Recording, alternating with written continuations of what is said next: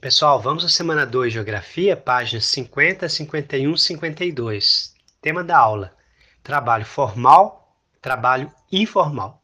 Objetivo: reconhecer o desemprego e a informalidade na sociedade do consumo.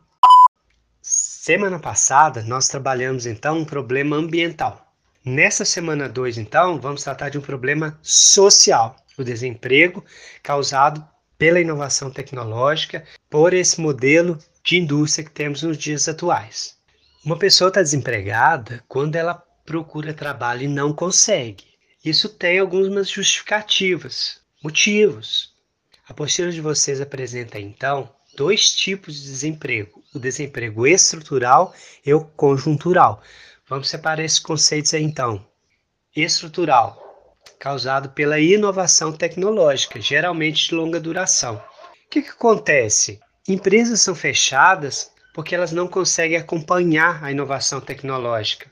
As pessoas que trabalham nelas são demitidas. Ou as empresas substituem a linha de produção por máquinas, equipamentos inovadores e as pessoas que estão lá não sabem trabalhar nessas máquinas e são demitidas também, ok? Então esse é um desemprego estrutural causado por uma mudança de estrutura no modelo de produção naquela fábrica, certo? Por isso é estrutural. Então, geralmente é o desemprego de longa duração, porque a pessoa vai demorar mais, ela vai ter que se qualificar novamente, aprender a fazer outra coisa para arrumar emprego de novo, certo?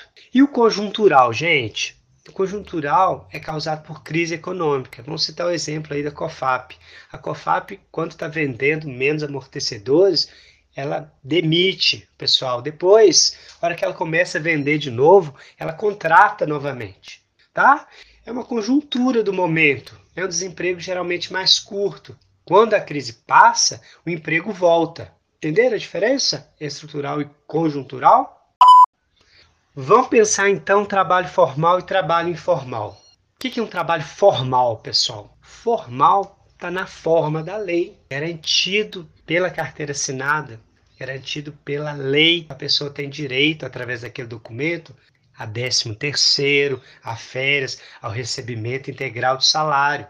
O trabalho informal é quando a pessoa trabalha por conta própria, ela não tem patrão, tá? Esse trabalho informal, gente, vem surgindo, vem crescendo muito hoje. Ele é resultado das inovações tecnológicas que ocorreram no mundo atualmente. Essas novas formas de consumo, oriundas dessa interatividade, dessa praticidade, vêm transformando as características do trabalho, gerando uma grande parcela de pessoas que estão na informalidade. Essas pessoas às vezes não estão procurando emprego porque às vezes ela está tendo um salário até legal trabalhando por conta própria, só que ela se esquece que ela não tem direito a férias, que ela não tem direito a décimo terceiro, ela não tem a, a garantia de no futuro se aposentar, não tem garantia de no futuro, se ficar doente, receber afastamento por doença, ela não tem a garantia de deixar uma pensão para sua família quando morrer tá? Então, o trabalho informal, às vezes ele é interessante no momento, mas no futuro ele não é interessante para o trabalhador, certo? Temos aí então fatores desfavoráveis. Falta de estabilidade, é isso que eu disse. Rendimento baixo, falta de segurança previdenciária. Essas pessoas então não estão preparadas para envelhecer, adoecer e morrer. Isso é uma fala de um grande estudioso do trabalho no Brasil, o José Pastore. Então, o trabalhador informal, ele não tem as garantias para o futuro. No momento até legal, mas no futuro é extremamente prejudicial para a pessoa. Exemplos, gente, pessoas na informalidade, esses entregadores de aplicativos, camelôs, autônomos, feirantes, tá? Pessoal que trabalha entregando para o Uber, para o iFome, para o iFood, às vezes ele está ganhando mais que se tivesse no emprego.